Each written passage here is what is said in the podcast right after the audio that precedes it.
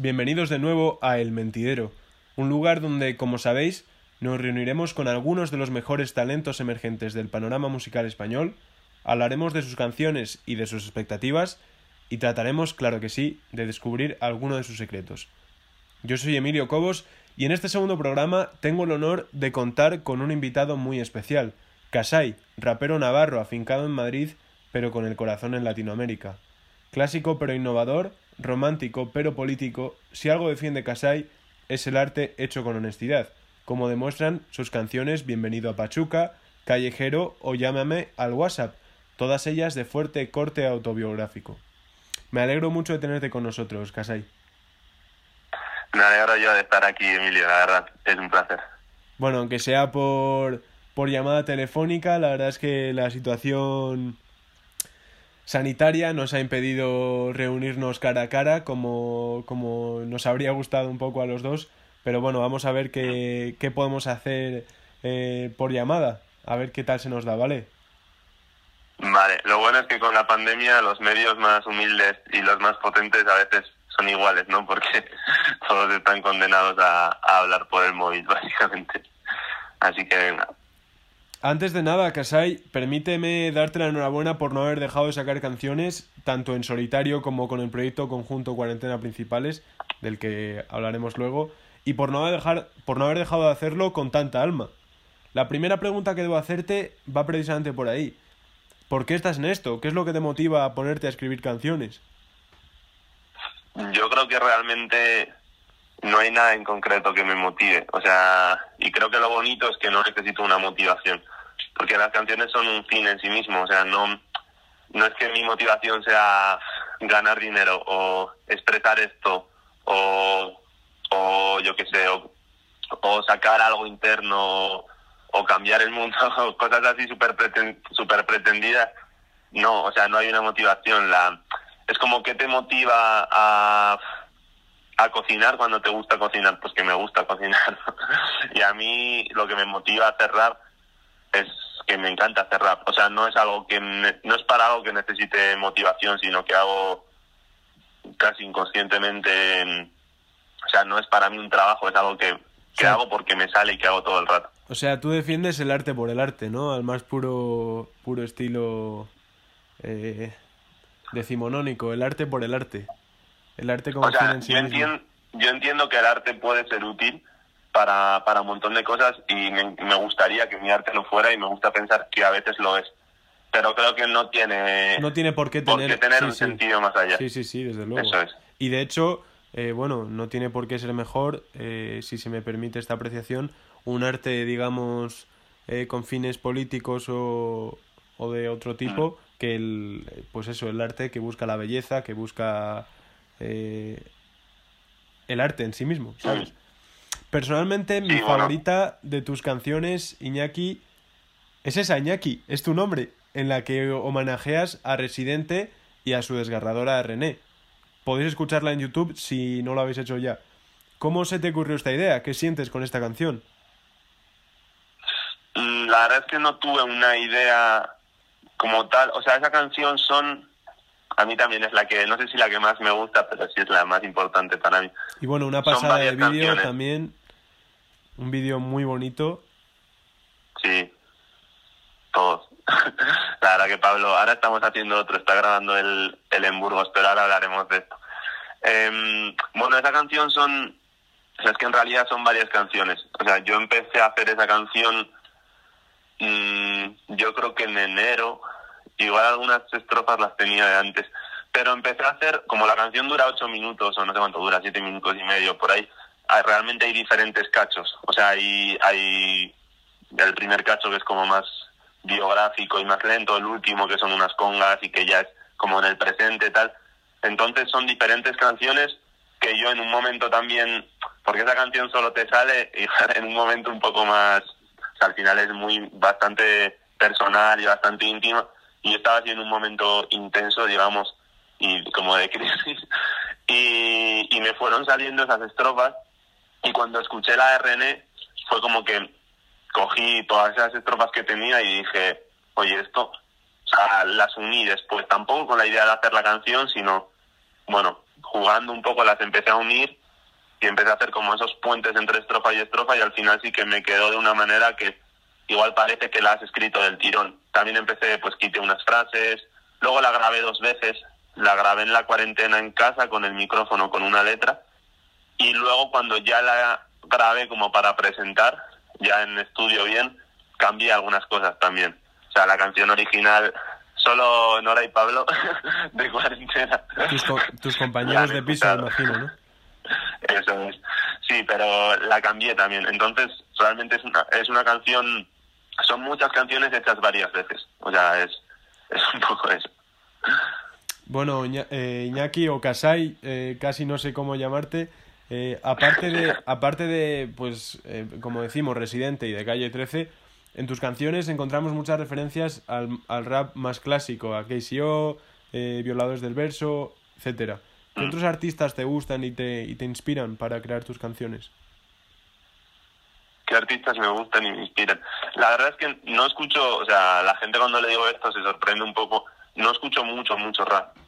O sea, escucho música de todo.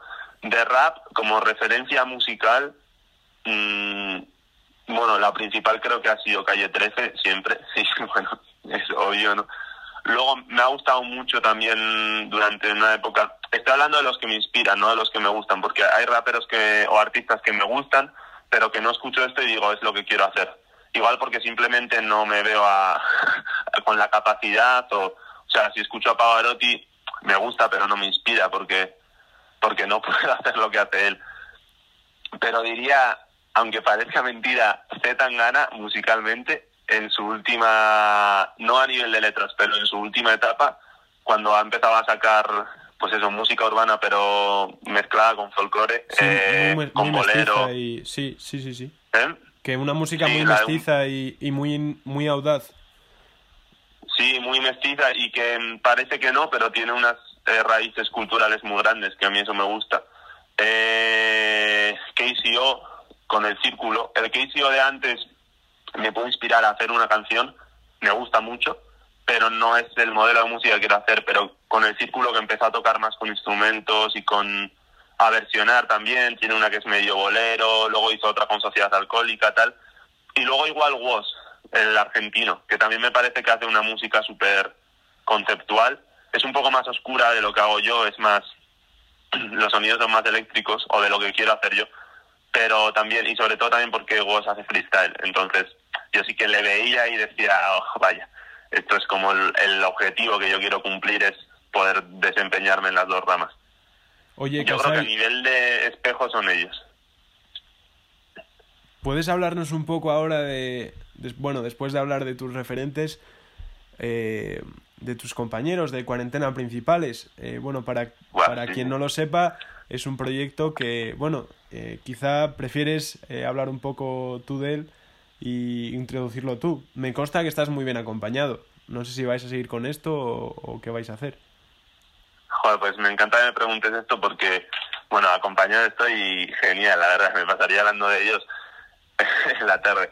Pero, mm, pero ahora, la cuarentena principal es un proyecto que nació un poco, pues porque vivíamos Nora, Pablo y yo juntos. Nora es, es que no sé cómo describirla, o la gente que lo escuche muchos ya le conocerán, es una chica de mi edad también que canta genial, que además es muy buena musicalmente, o sea, tiene mucho talento, compone y así, toca la guitarra, el saxo y el clarinete. Yo la verdad es que he tenido, he tenido para, para quien nos esté escuchando, he tenido la oportunidad de, oír a Nora y la verdad es que cualquier apelativo se queda corto con ella, ¿eh? O sea, es, una fuerza, es, una fuerza de, la naturaleza. Yo no sé, no sé tampoco qué, qué palabras se ajustan bien a, ella. Y bueno, Pablo también, Pablo es un maestro también, ¿eh? Sí, joder, Pablo es un maestro y además es que es una persona muy trabajadora. Yo gran parte de los proyectos que consigo llevar a cabo es porque los hago con él y porque Pablo te dice hay que hacerlo, hay que hacerlo, hay que hacerlo y lo que se propone hacerlo hace. Y luego es, es un genio, tanto componiendo, que es súper creativo, yo que he vivido con los dos pues en la cuarentena nos despertábamos y cada día uno tenía una canción, una idea o un... y luego audiovisualmente que Pablo es el que hace los videoclips escala una foto para que le sigáis en Instagram también es, es una pasada entonces sí estoy muy bien acompañado y eso surgió un poco más pues por la situación. Yo creo que en muchos pisos y en muchas casas nos dio, ¿no? Por hacer música y cuarentena principales, como indica su nombre, fue una manera un poco de jugar con, con la música para sobrellevar un poco, o más que para sobrellevar, para narrar un poco ese momento tan, tan loco, ¿no? Y tan histórico que estábamos viviendo. Y fue bonito, fue en, lo que pasa es que sí que fue una versión más casera, ¿no? Que también era un poco los medios que teníamos y las capacidades y lo que queríamos hacer porque lo hacíamos con la pretensión de divertirnos y ya. Y lo bueno es que ahora ese proyecto que nació, o sea, a mí igual sí que me sirvió para comprender eh, como la buena compañía, ya no solo personal, sino musical que tenía y cómo mejoraba la cosa, eh, tanto a nivel de disfrute personal como de resultado y de lo que te llena si hacía esa música acompañada. Entonces ahora lo que empezó como cuarentena principales ha ido derivando en que en noviembre grabamos la primera canción instrumental de rap de un nuevo proyecto que es que no sé si puedo anunciarlo todavía o no. Qué pasada, pues, pero ¿eh? que, que, es una pasada, aunque quiero que sepas, Kasai, que no es la primera exclusiva que se anuncia en El Mentidero. Llevamos dos programas y casi salimos a, a exclusiva por programa. Bueno, pues básicamente de momento hemos grabado una canción, le estamos haciendo el videoclip. Hoy Pablo me ha mandado, bueno, una amiga suya, vídeo suyo de que cómo está grabando ya con actrices y así. Y bueno, de momento tenemos una, un proyecto que puede que se llame Los del Cubo, no lo sabemos todavía, no quiero meter presión a sus integrantes, pero la idea es seguir avanzando y son canciones con rap o de rap que sí que la idea original la planteo yo a, los demás y tal, pero luego la vamos desarrollando y, y es, es otro rollo, ya es pura instrumentación, la canción que tenemos grabada, Nora canta los, los estribillos y una coda al final, Pablo hace la guitarra rítmica, luego tenemos una guitarra melódica con punteo que la hace Salva, Salvador Rodríguez. eh, una percusión que hace Iván, un amigo mío de Pamplona que ahora está viviendo en Madrid, y, bueno, tenemos a más personas un poco del, entorno en el que me muevo yo un poco, que te mueves tú también, que están dispuestos a colaborar y a partir de ahora la idea es empezar a subir todo contenido así, con un montón de músicos maravillosos que, que estén tocando a la vez y, y teniendo también su espacio, que, que no sea solo rap. Por eso te hablaba de Calle 13, de KCO, de cómo vi cómo ellos entendían el rap y la música y es lo que quiero hacer ahora. Y ahora que voy a Madrid, en partes para grabar, voy con, con unos ahorros y con varias ideas, demos, tal, de, y, y a tope, y a tope. Y, y van a salir cosas muy, muy diferentes a lo que he hecho hasta ahora porque, porque bueno, la imaginación no tiene límites y cuando en vez de coger una base de YouTube tienes a un tío que le dices, Buah, hazme unas congas aquí, pa, pa, pa, Buah, y aquí un solo de guitarra, ¿cómo quedaba tú? sale otra cosa, sale otra cosa que dices tú, pero que, que estamos haciendo. Pues, pues ahí estaremos para ahí estaremos para escucharlo y para disfrutar y para disfrutar de ello, Kasai. Bueno, te iba a preguntar. De, momento estás atentos al single que saldrá dentro de poco, que es la, la canción esta que grabamos en noviembre. Vale, vale. Lo, vale. lo demás se irá viendo, todo, todo se irá viendo vale. conforme llegue. Lo, lo, anotamos cada uno de nuestras agendas que, que Kasai va a sacar un single junto a los cuarentena principales. Estamos atentos. Te iba a preguntar vale. si te iba a preguntar qué era lo que nos aguardaba en 2021 a los oyentes de Kasai, pero la verdad es que ya me lo has ya me lo has contado tú. Espero que mucho, espero que mucho. Tengo más ganas que nunca, la verdad. Y, espero que mucho. Yo espero que un disco y un disco bien hecho y, no sé, y, luego ya lo que llegue pero espero que mucho, tengo muchas ganas, estoy, de hecho estas navidades he intentado aprovechar para terminar de perfilar las letras y así, y estos días cada día me levanto y empiezo a retocar una, a empezar otra, eh, a tope. Yo espero, espero que, que muchas cosas y, y que bonitas todas. Pues ha sido un placer tenerte con nosotros en este mentidero, Kasai. Si quieres decir algo a, a los oyentes, pues este es el momento pues nada, darte las gracias a ti y, y joder, anim, animarte a, bueno, animarlos a ellos a que sigan escuchando porque la verdad que, que me parece que tu programa es muy guay y que tienes un potencial enorme.